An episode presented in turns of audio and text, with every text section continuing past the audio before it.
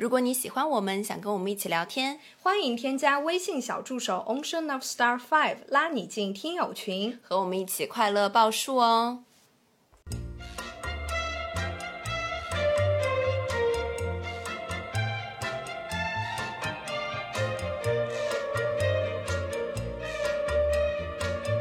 啦啦啦啦！听众朋友们，大家好，这里是张曼玉和高晶莹的播客栏目《土象电台》。试图传播两位都市肤浅女孩的心声。这档播客将是陪伴您洗碗、拖地、如厕、开车、等地铁的绝佳听物。Hello，大家好，欢迎回来，欢迎来到土象电台。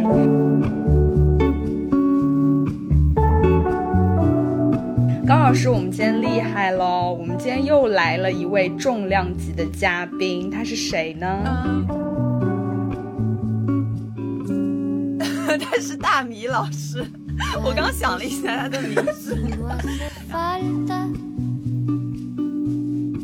回事是是路边刚认识吗？就陌生人，随便拉了个陌生人过来。对哦，我这次去了美国，去了美国拉了个陌生人哦，很厉害的人物哦。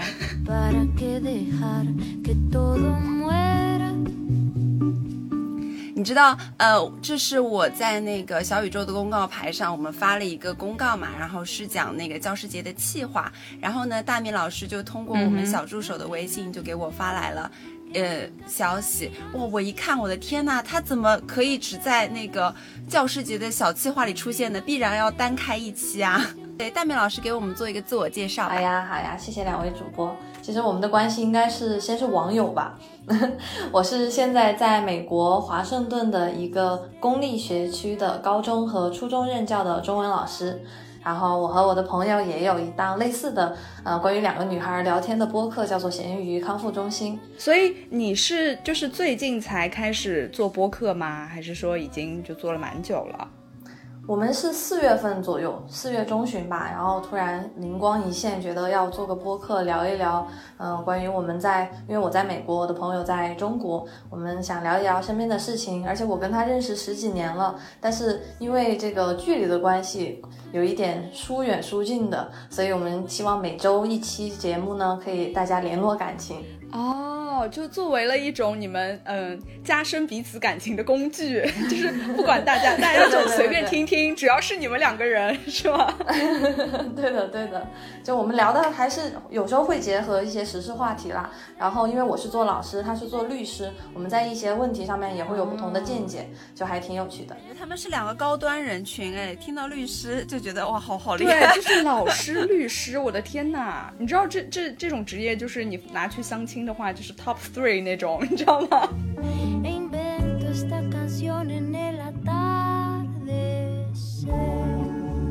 ？OK，那我想问一下大米老师，就是做在美国当老师已经有呃多少多长时间了呢？嗯，今年是我的第三年哦。那让我盲猜一下，我们的岁数是不是差不多啊？要这个节目要说年龄这么大胆的话题吗？对，所以大米老师就是在美国读的大学是吗？对，我是在美国读了大学，嗯，然后研究生之后，嗯，找到的第基本上第一份工作就是这个现在做的老师这份工作。哦，为为什么会想要做老师呢？嗯，其实是有两个契机的。第一个比较偏个人的兴趣爱好吧，是我在大学的时候，当时。嗯，因为所有的大学生，美国大学生会鼓励学二外嘛。其实我作为中国人呢，是不需要再学一个，但我很好奇，嗯，我就想，我就选修了一个日语课。嗯，当时学下来的体验特别好，因为觉得跟国内或者至少跟。国内的初高中的那种应试教育会不一样，它更多的是偏向文化和就是真的在对话当中的交流，所以我就当时觉得这个整个学科语言学科来说很有趣，然后那个老师也特别的 nice，他就是属于真的很耐心，除了在课堂之外，我平时像那个答疑时间，我也很喜欢去跟他唠嗑之类的。我当时就觉得，要是我有就曾经有这样这样一位老师多好呀。然后之后有，所以当有一个老师职位的契机的时候呢，我就想，哎，可能我也可以成为就是别人眼中的那束光，就是能给别人带去一个关于中国文化和中国语言魅力的老师。这是第一个契机。然后第二个是，其实我读的是偏文科专业嘛，偏历史方向。我读完研究生之后，当时家里是更希望我继续读 PhD。嗯，我自己本来也是这样打算的，但是我当时读硕硕士的第一年，我就觉得，哎呀。真的好难呀！我觉得自己不是一个特别严肃、特别对学术有那种决心，嗯，就是要忠诚于他，要好好的去做科研，在大学那么很专业、严谨的环境里，所以我当时觉得没有想好，嗯，我想先去做一个类似的关于中文教育啊，嗯，关于文化方面的职业，之后如果之后想再读 PhD 的话，是完全可以再继续的，所以我就先选择了当老师。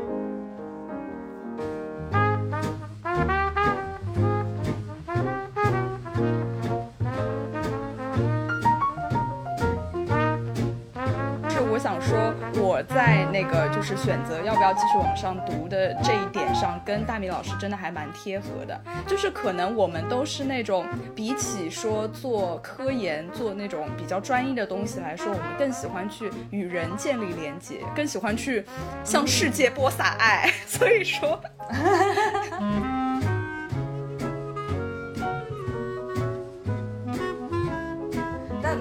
得还蛮奇妙的是，因为我知道两位主播是都是土象星座嘛，其实我是处女座。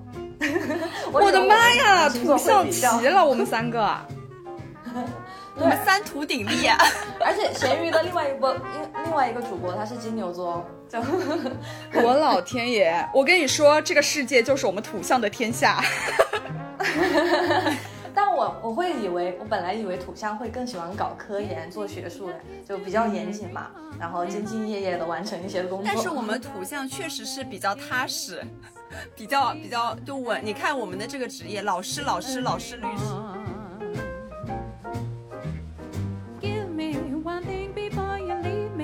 说到了这个，在啊，就是在教学过程中嘛，那你觉得就是你现在是在美国教的是初中对吗？你这个学段，初中和高中，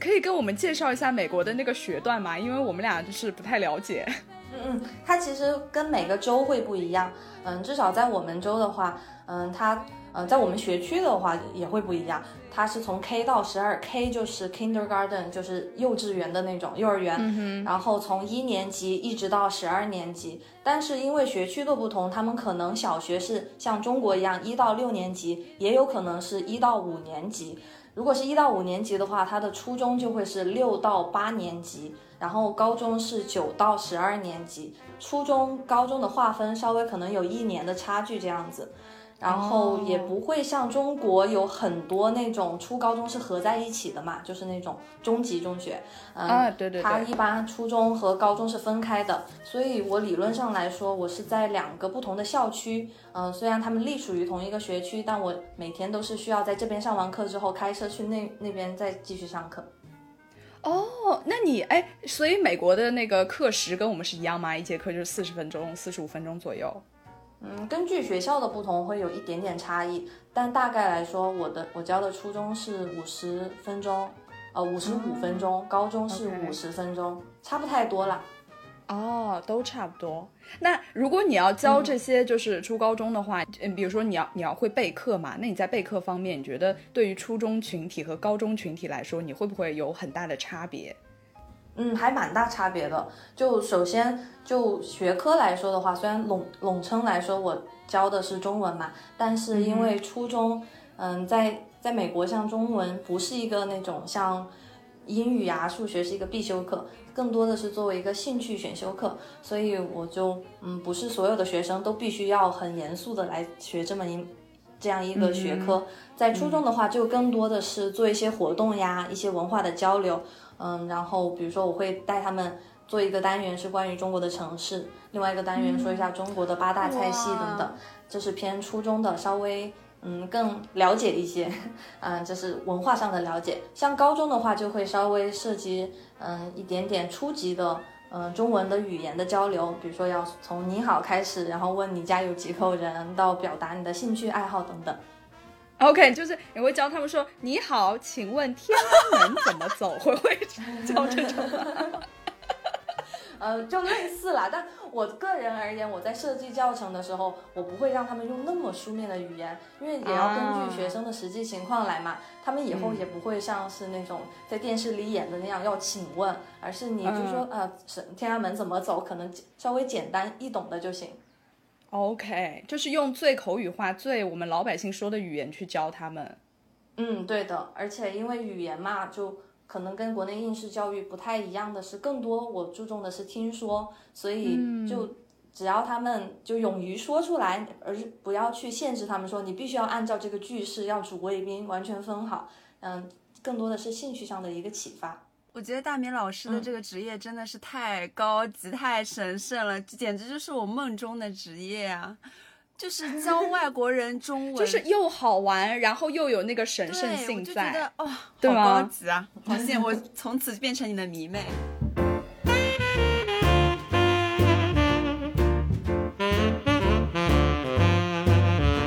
你在比如说教他们中文的过程中，就比如说我们去学英文，老师肯定会推荐一些什么呃那种美剧啊或者什么的，你会推荐他们吗？比如说你，比如说《武林外传》啊 这种，会作为太难了吧？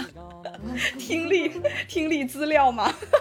我会推荐一些剧，但是。像比如说《武林外传》的话，它基本上不会有中那个英文字幕嘛，就很难给他们找真正好的资源。而且是《武林外传》是偏就是有一定的时代背景，不是完全现代的话语的话，对他们来说比较难理解。我经常推荐的其实是像《快乐大本营》呀，或者是呃《奔跑吧》那样的综艺，因为现在很多他们邀请的嘉宾，比如说是那种大咖，他们的粉丝团可能会。为了海外的粉丝群做一些英文的字幕，所以会放在 YouTube 上面呢。我的学生就他们也可以看那个英文字幕，嗯，而就是完全的理解这个对话。哇，天哪！所以说，哎，如果是在国内学英文的人，也可以通过看这个来提高自己的英文水平嘛？这是一个双向的学习，哎。我有这样想过了，但是我觉得大家人会有一个惰性在，就是你会想便利嘛？你看，哪怕有英文字幕，但是你听得懂的话，你可能就不会注意到吧？哦，对，这倒是。原来外国小朋友他们拼写中文材料是快乐大本营啊。然后就是我我的课堂是这样啦，他们也有看那种剧的，好像像嗯国外的那个 Netflix 上面，嗯之前有那个胡一天演的《致我们的致我们单纯的小美好》什么的，他就是完全有有官方配备的那个英文字幕。呃，然后有条件的，他们有那个账号的就可以去看，所以嗯，也不限制于他们到底看什么啦。我觉得等他们进阶一点，就给他们看《甄嬛传》。我对我就想说《甄嬛传》，不是说《甄嬛传》之前有 已经翻译成全英文版了吗？好像好像平台上有上线，就是在美国，但我还没有，因为我自己没有那个账号，我还没有去看过。这个画面真的是太美了，就是一群美国学生在那边看《甄嬛传》。但我跟你说，我觉得《甄嬛传》有点太难了。他那个翻译，我觉得也应该不是完全到位。而且，就比如说他在里面，可能我字都出现的很少，因为他们一会儿要说朕，一会儿要说什么妾之类的，然后学生就会觉得我教他们的不一样吧。然后他们以后就会跟你说 朕怎么怎么。朕的作业今天没带。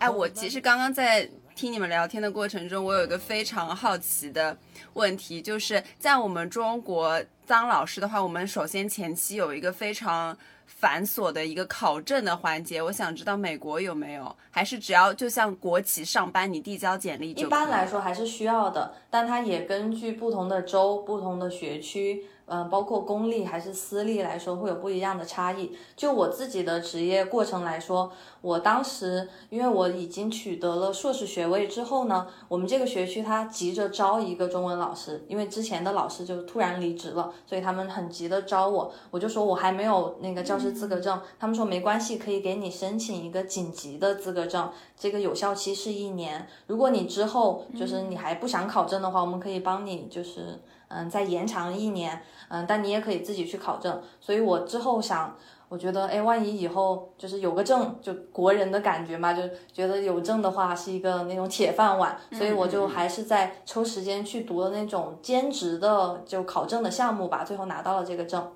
哎，我想问一下，就是你们考教师资格证和我们一样吗？因为你知道，我们国内考教师资格证的时候，有一个非常社死的环节，就是要面对三个评委老师，然后十分钟演一个假假的课堂，就是说假上课的那种感觉。你你们也我们没有，但我们要求的是要做一个你的录像，就比如说你可以是已经当老师了，或者是你在实习期间你录一段，就是在征得学生家长的那个录像许可之后，你录一段你的课堂。课堂，但主要来说，那个你最后上交材料的时候，那个考官看的是就是老师的反应，而不是学生的成果。所以，嗯，然后而且我我们需要写一个报告，我记得当时我写了快二十多页吧。他就从你备课到课堂中间，到你最后给大家布置的作业，以及你自己的反思等等，他会整他会来检验你这这一整套的课程，然后来看你在这一项考试当中能不能通过。哎，那他就是没有那种什么普遍性的那种笔试了，就包括什么心理学啊、乱七八糟这种，他是没有这些的，是吗？嗯，有，是有的，但他好像不是关于心理学的。当时最基本的是要求有一个英语的考试。他叫嗯，可能因为美国是一个移民国家吧，就是虽然他觉得大家都会说英文，他还是会做一个基本的那种测试，然后就会有一些阅读理解呀，跟 GRE 比较像的一些考题。然后当时还要求你必须选择一门学科进行考试，嗯，这些学科只能是必修学科当中，也就是偏英文或者是数学的。然后我当时就选了最简单的一门是初中的数学。因为美国就和中中国差蛮多的，就那个就很简单，一般都能通过。然后我最后想拿的是中国呃中文的教师资格证的话，所以还额外的考关于中文的说和写，它就是相当于要简单的证明一下你有资格教中文。哇，那你这个完全没有问题吧？你应该是满分通过吧？所以它的那个难度是那那个难度应该是比较偏简单的吗？对你来说？对对，我对我觉得对中国就是母语者来说一定是很简单的，但是因为其实在美国不是所有的教中文或者外语的老师他都是那种母语者，他可能像我们学区的另外一个中文老师，他就是一个中文非常地道、非常好的美国人，美国白人老太太，所以嗯，他像像他这样的人的话，嗯，他们就没有办法完全的就是信任嘛，也不知道他的能力，就需要通过这样的考试。哎，那这位白人老太太就是中文非常地道，她见到你之后就就嘿吃了吗？您 这就是这样是吗？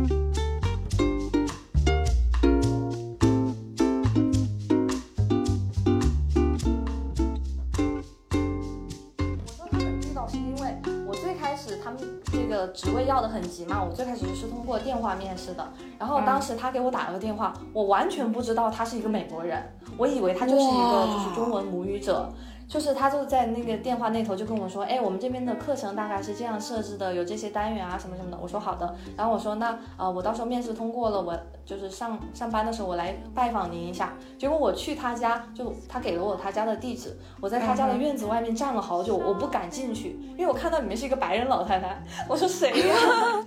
然后你就一直以为是一张亚裔面孔是吧？快进来呀！对对，我的天哪，太牛了，太牛了！哎，这位老太太是是来过中国，还是说就是在美国完全学了中文啊？她最开始学都是在美国的大学和研究生，就是自己跟着老师学的。但她后来自己当了老师之后呢，她也有做很多的那种学术访问，包括还有和国内的，好像是黑龙江那边的一所学校当做那种姊妹学校，所以经常会带团，就是带学生来交换呀。或者跑来跑去的，还来了挺多次的。There was you，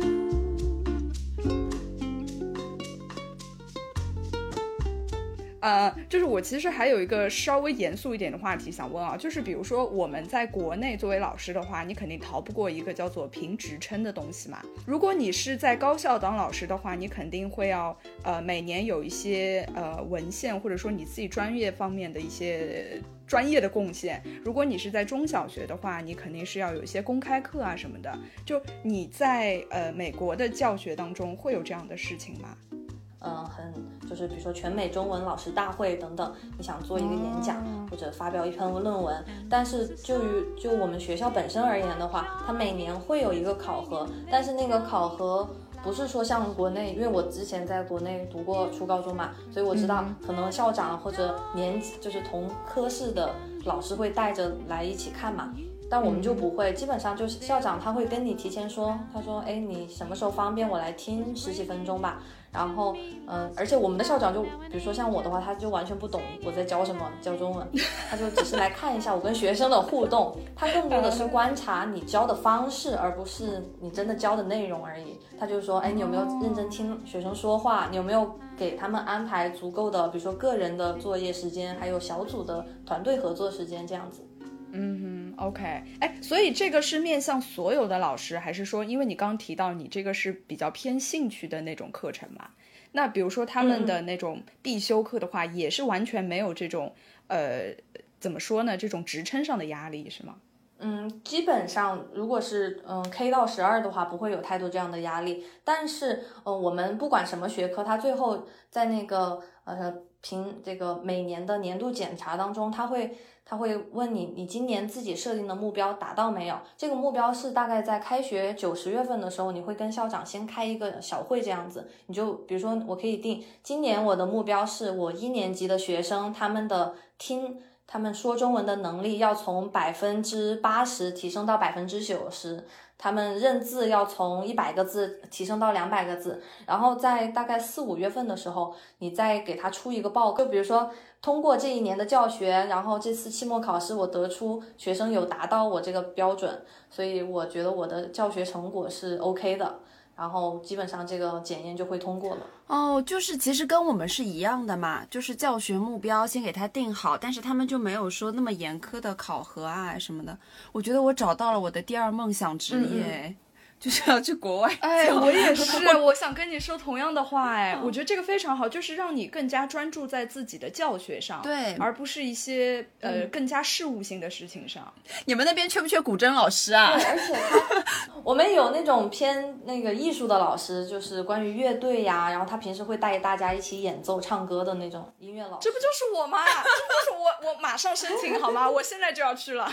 那你有什么在就是任教的过程中有什么有趣啊或者困难的事情可以跟我们分享吗？嗯，还是有很多的。呃，我觉得大部分来说是很有趣，很让自己很有成就感，但有时候也有一些小麻烦。我就先先从难的讲起。像中文这个学科，随着现在那种科技的发达嘛，大家用一些电子词典呀，或者谷歌翻译，其实特别方便。嗯，这个问题我觉得不只是中文，好像西班牙语的老师也跟我吐槽过，就我经常遇到学生，比如说让他翻译一个句子，就一看就是机翻的那种，啊就是我们必须要跟学生斗智斗勇，把作业变成那种他不好作弊的，然后再。嗯，小考啊，或者期末考的时候，也要设置一些让他们必须测出他们临场的最佳反应的问题。有时候你可以选择纸质版的考试，嗯，这样他们就不能完全的直接把那个文档选择好了，然后去翻译。然后，但是有时候，比如说像去年疫情是，嗯，基本上都是在网上教学嘛，没有办法给他们纸质的试卷和作业题，我就会把那个句子截图。让他们看到的是个图片，而不能选取那个字符，然后让他们做作业。哦，哎，所以作业一般会是中翻英，哎，英翻中是是怎么样个形式呢？嗯，作业更多的不会是完全的纯翻译，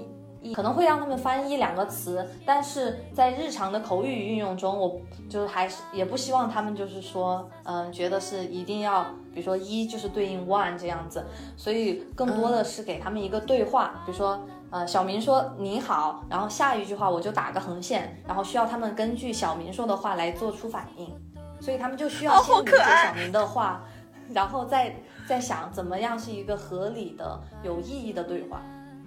OK，哦，OK。哎，你有碰到那种就是真的学了上了你的课之后，对中文真的非常非常感兴趣，下了课之后都不想走的学生吗？还是有，是少数，但是还是有一两个，他们可能会对除了语言之外的文化有更大的兴趣。像我有一个孩子，他就是特别喜欢音乐剧，他就会经常缠着我说，哎，中国有没有音乐剧？但是我个人吧，我不是很了解这一个领域，就没有办法。嗯，就我经常有时候被迫要去 YouTube 搜一些，就是他能看懂的偏中国的。呃，或者就受西方影响的一些音乐剧，然后推广给他。然后我也有学生是比较关注那种时事或者偏政治一点的话题，他们就有时候会讨论一些，嗯，就是一些比较关于人权呀，或者一些地区性的问题。然后我还是会就是给他们分享一下我的见解。然后我觉得大部分的学生他们是一个一个好的意图来问我吧，他们就只是好奇而已，所以我就呃尽量保持中立的，会跟他们科普一些知识。嗯，我刚刚还想问说那个他们最近有没有提到吴亦凡，然后我想哦最近是暑假，应该不太会。吴亦凡，嗯，不知道吴亦凡在。欧美圈算不算过气了？我觉得他们真的吗？现在我初我的初中 吴亦凡已经过气我的初中学生他们更迷的是那个那个 BTS。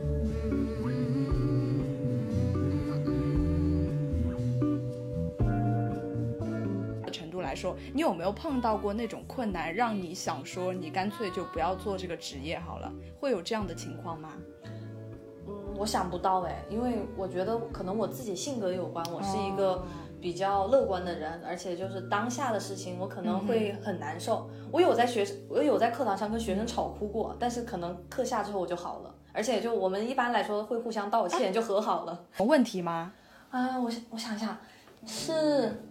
就那那个学生他是一个 A B C，就是他就父母会说一些中文，然后他自己的能力比较好，所以他上课嗯。就是会有一一点躁动，他就觉得我什么都会的会了，然后他就有点不太认真。哦，他他会反过来质疑你是不是？嗯，倒不是质疑，但是他可能就无所事事，或者是嗯，比如说我在教这个事情的时候，他会突然蹦一个，嗯，我想吃糖，然后其他学生又不懂你要吃糖是什么意思，然后他又想秀一下，我就所以我就会教，我就我就会制止他这种行为，我就说，嗯，你能不能就是让我先讲完我要说的事情。然后你要吃糖，因为糖是我给他们作为的一个奖励，就是比如说他们考了多少分啊，会给他们那个东西。我说到时候我们再来说这件事情。然后在这样的争执当中，我有时候比较，比如说比较情绪化，或者那天可能遇到一些什么事情，我就会有一点声带哽咽。然后，但是那个学生就真的他他可能。嗯，青春期嘛，就男孩子，而且就会有一点想 show off，就是嗯炫耀一下自己的技能，以及就是那种不服管教的感觉。然后我就很生气，我就跟他在那边对峙住了。但下课之后，我们俩都冷静下来了，然后我们俩就会拥抱一下呀，然后就说：“哎呀，算了算了。”哦，好美好的感觉啊！哎，有时候这种感觉真的是只有跟那种孩子，就还保留童真的小孩子会会发生这样的事情。就是大家都非常单纯，都很美好。嗯，我接触的学生来说，普遍来说，他们都挺那种很包容性。然后也都是小孩子脾气，嗯，事情过一阵之后就好了。然后有时候真的是情绪上头了，或者是对事不对人，所以我们私下，嗯，在之后呢，都还是会好好的和解的。OK，哎，那想针对这个学生群群体，我还想问的就是，因为你刚说你是在公立学校嘛，那我不知道美国的公立学校跟国内是不是一样，就是说它的招生是按照地区来说，还是说怎么样？就它的生源。嗯，基本上都是严格按照地区来划分的。你住哪条街，然后你就是要去哪一个学校。然后包括我们学区嘛，它就是管好几条街，然后有可能，比如说有两所不同的高中。我之前还问过我一个同事，因为我知道那个同事他他的孩子就在我的班上。然后，可是他妈妈是在另外一所高中，不在我的高中。我就问他，我说为什么你的孩子不去你那个高中呢？他当时就还愣了一下，他就觉得我为什么会问这样的问题。然后他说，因为我们家住在这边呀，他就只能去你们那个高中，就不能去他妈妈在的真的是还蛮严格划分的。嗯，我觉得如果他想就是。如果一定要强制说我的孩子想来我这所高中的话，应该有办法吧？但是一般人就觉得差不多呀，他们就觉得公立之间没有太大的差异。啊，所以在美国的这种呃上学升学压力，其实还是没有像国内这么我觉得要看，可能要看地区，因为我不是在像那种西雅图市区的那种学区。像他们那种，嗯，有西雅图的市区那边有最好的学区之一，他们很多学生可能都是去哈佛呀、常青藤之类的，他们可能压力或者整个生活的环境来说更加优越一些，所以，嗯，家长对他们的期望会更高。但像我可能就是稍微偏向于郊区一些些，这边的很多学生甚至于他们觉得。嗯，去大学也是一个可有可无的事情。然后去申，嗯，然后申请上了大学的话，他们可能第一看的不是排名啊，或者是那种名气，而是说哪个离家更近，哪个可能给我奖学金。我觉得还是大环境，大环境肯定是没有中国的这个应试教育要来的严格。哎，我我刚刚还有想到一个问题，就是说，我想说，呃，你是中文老师嘛？那我想说，是美国大部分就每一个学校，他们都会有中文老师的这个需求吗？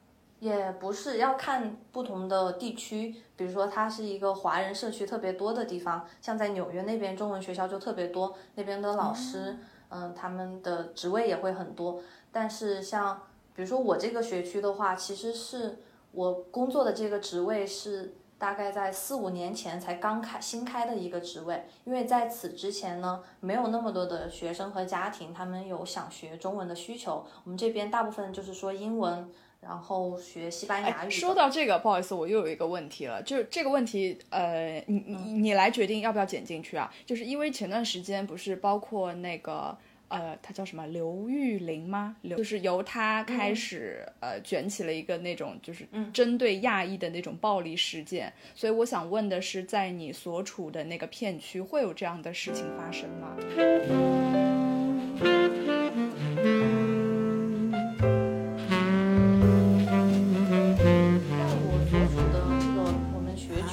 偏郊区这边吧，其实大部分是白人，就是他们对嗯亚洲整个文化来说是有一些就是不知道的地方，甚至可能会有一些天生的偏见，嗯，但我觉得大部分是因为无知造成的，不会说像嗯。我有听到报道，像在西雅图市区那边可能会有一些暴力事件。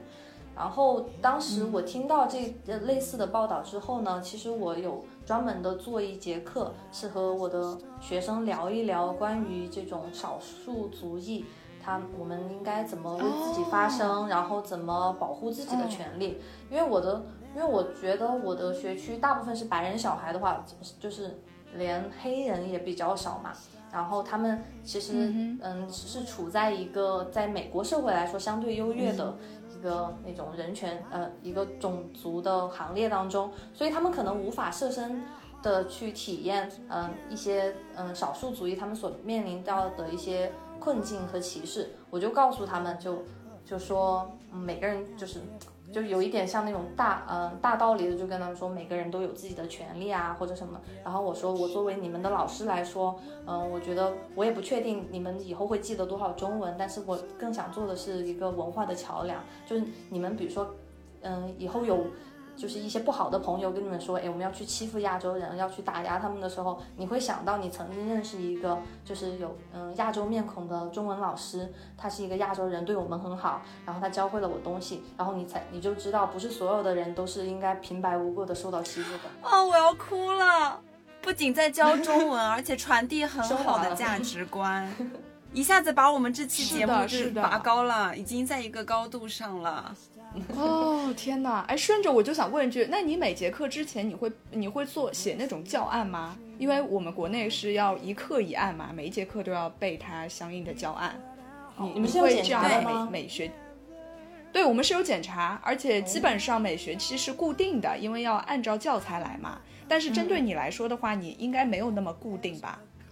对，可能一部分是因为我学科的关系嘛。就我不会需要和数学一整个大组的人就是讨论，嗯，就是完全固定我们要教什么内容，然后也没有我们这边也不存在必须要做检查，也只是每年的那个年度检查中，校长说我要你我来听的那一节课的教案而已。嗯，我平时当然也会准备，但是我不会就很工整的书面的写下来。嗯，我上课用 PPT 用的比较多，所以我大概的是按照我的图片呀和我的一些问题来准备我的流程。比如说今天要教的是关于天气的话，我就整个 PPT 做好，就是嗯，从最开始介绍天气怎么说到。到怎么询问天气，怎么给对方一些就是添加衣服这样的小建议等等，是按照嗯是按照我课件的准备来做的。哦，OK，了解。那接下去我想问一个就是比较私人一些的问题啊，就是因为你的这个呃教学应应该你白天工作时间还是蛮长的吧？差不多有有十个钟头吗？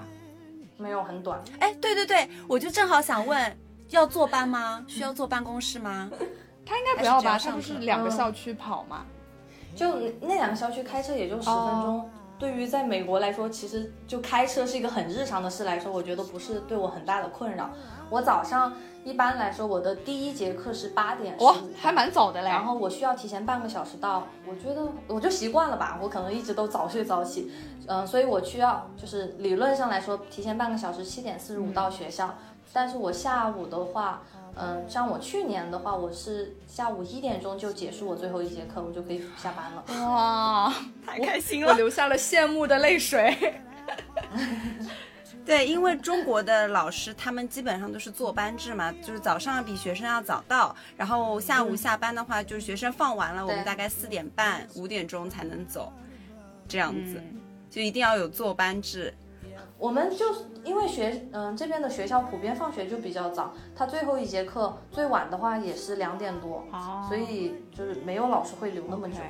哎，那你们会不会有那种类似于教工大会的东西啊？每每个礼拜？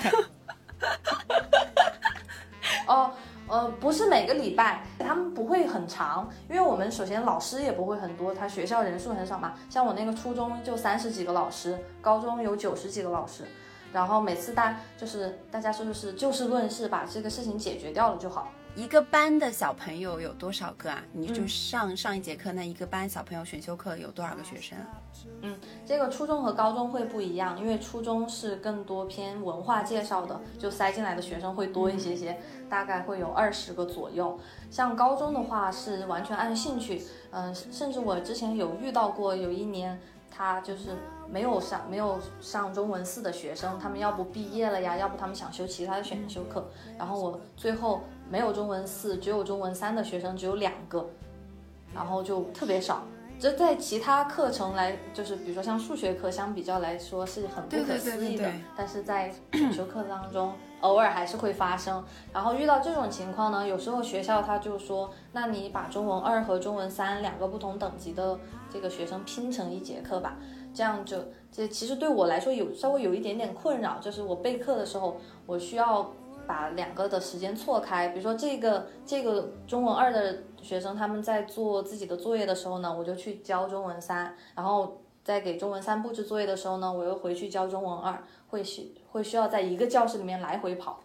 那中文二和中文三，他们你给他们的这个划分的话，他们会有什么样的区别啊？就是他们中文能力的区别。一般来说，就是他们从一读到二，然后慢慢往上升嘛。只要你不是得到一个低于六十分的分数的话，你下一年都会顺利的进入到下一个等级。然后从他们基本上的呃那个能力来说的话，嗯。简短的来说，就是比如说中文一，他们就只会自我介绍；中文二的话，他们可能会介绍他们的父母、呃亲戚朋友；中文三可能会介绍他们社区的人，他以后的职业梦想等等。就是语言的表达能力会更加多一点，更加好一点。对对对，就语法更高级啊，词汇更多。那如果要学到那种能使用拼音来拼读，或者说，呃，你给他中文，他就能写出拼音的话，差不多是什么等级啊？那反正我们最开始第一年级就一定会教他们中那个拼音的嘛，所以他们至少是读，你给了他拼音之后他会读，但他不一定能够完全的理解。OK，也就想请问一下大米老师，你今后的话会考虑回国吗？还是，嗯，还是更想要在美国发展？我个人就是可能在四十岁以前的规划的话，我还是会想留在美国这边，嗯，不管是生活还是工作，因为嗯，就我自己的个性而言，我会觉得这边更加放松一些。他的生活节奏更好一些。像像我如果一两点钟下午放学的话，呃，也是之前我和朋友做播客的契机。就我发现我下午有一大块的空余时间，然后周末的话也不需要加班。嗯，我就可想自己做一些偏采访呀或者播客这种自我表达的事情。但在中国的话，我特知道老师是一个特别辛苦的职业嘛，而且现在就是最近的一些政策下来之后，我觉得在那种学校任教的老师会更加的有一定的压力和工作量的增加，我会觉得对我来说可能需要一定时间的适应吧。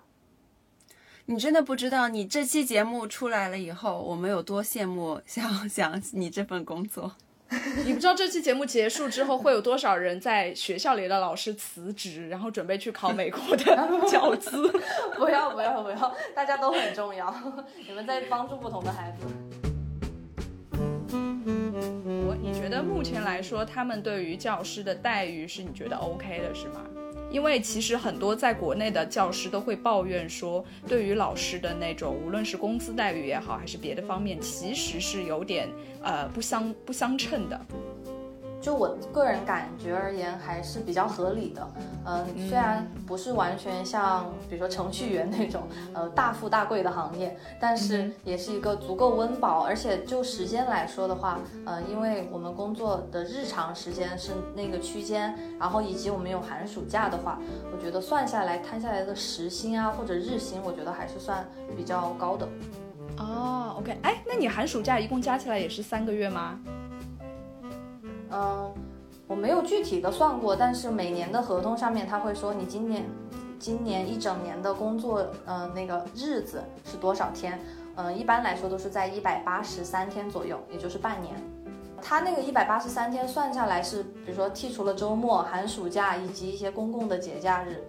啊，你个人今后的发展而言，你是想继续留在公立学校，还是说你会有进一步的打算吗？嗯，其实我今年月份的时候有去一个私立学校面试，嗯、有有应聘过他们学校，啊、我我有一期播客还专门诉苦了一整期，我是怎么被他们 PUA 的，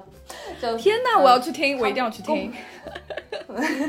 就公立和跟私立他们是有在美国还是有很大区别的，因为私立相当区别于它完全是由，对，它是由呃那个家长的钱为基础，然后来发展学校，而私而公立呢更多的是嗯、就政府拨款嘛，嗯、纳税人的钱，所以在那些嗯，私立学校的家长呢，就会有很大的话语权以及很大的期望值。他们的孩子大部分来说是需要进入到常青藤或者是嗯前北美前五十的高校的，所以他们会希望你在比如说在像像英语和数学的时候，一定要一直的就是逼学生去做更难的题，嗯，老师来说也一定要有最高的教育资格。还有就是他们的课外活动会比较丰富，因为像美国申请高校的时候，他会看你的，比如说兴趣爱好，你做过什么样的志愿者和课外的经历，所以他会把学校，嗯、学校作为一个牵头人，会把学生的工那个课余时间也会安排的特别的丰富。然后我之前被 PUA，就是因为我觉得自己更多的是怀着一腔热血，而没有完全就是稳固的、扎实的知识去帮我的学生成为一个完全的像他那种全球的领导者，那种行业的领头羊的感觉。哎，我不是很懂。那你作为中文教师的话，能从哪些方面来帮助他完成他这个目标呢？嗯，像我有了解过他们，比如说我面试的那个私立学校，他们的中文老师呢，就会在寒暑假的时候带学生去中国的乡村做志愿者，或者去做交换，然后会去中国的大企业实习，与他们建立一些关系，比如说还有和联合国等一些公益组织，给他们很在高中的时候就有足够的这样的工作经验和实习经历之后呢，才让他们更容易被一些高校录取，当然也把他们培养成更加一个嗯社会型的成功人士吧。OK，所以在私立学校呃就职的话，会更考验你就是你个人的人际关系和你的一些沟通能力嘛，因为你要牵头做这些事情，肯定离不开你自己的一些关系啊什么的。对，我觉得是会需要的。嗯，它需要你有一些人脉呀，当然还有你自己在规划你的课程，怎么教育学生那个打算的时候，你需要有一个更长远、更宏大一点的目标吧，而不是像我现在可能更多的是说怎么把这个文化教得更加有趣，让大家学得更加开心。哦我觉得方向就我差不。多。对对对对对，它那个有点更像国内的应试教育，但是可能那个试考试是不一样的，是更全面的考试，但是是我觉个人觉得会有一点点太功利性，然后嗯太注重那个结果。对对对，其实你说出来，我就感觉怎么有点梦回高中的感觉，好像是你我都经历过的那种应试教育。对，嗯但他们确实是很优秀的学生啦。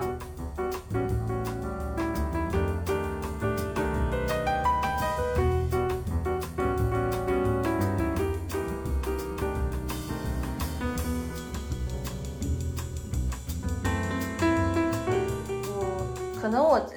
最后再想说一个，因为你们两位也是老师嘛，然后不知道听的，嗯、我们的听众当中有没有一些从业者或者一些家长？我觉得我个人感觉中美教育，嗯、除了一些应试方面来说，更多在教，嗯、教那个课堂上面，不同的是一个学生和老师的关系。嗯、你是怎么样的去教教授一门课程，让学生得出怎么样的一个想要的结果，是完全很不一样的。呃，我觉得大家在和孩子相处的过程当中，都还是需要注重一下你的沟通的技巧。然后，因为孩子他们有时候就觉得逼着他们去学一些东西，嗯、而放而忽视了他们学习中的体验。呃，如果老师能够更好的引导他们，我觉得就会事半功倍的。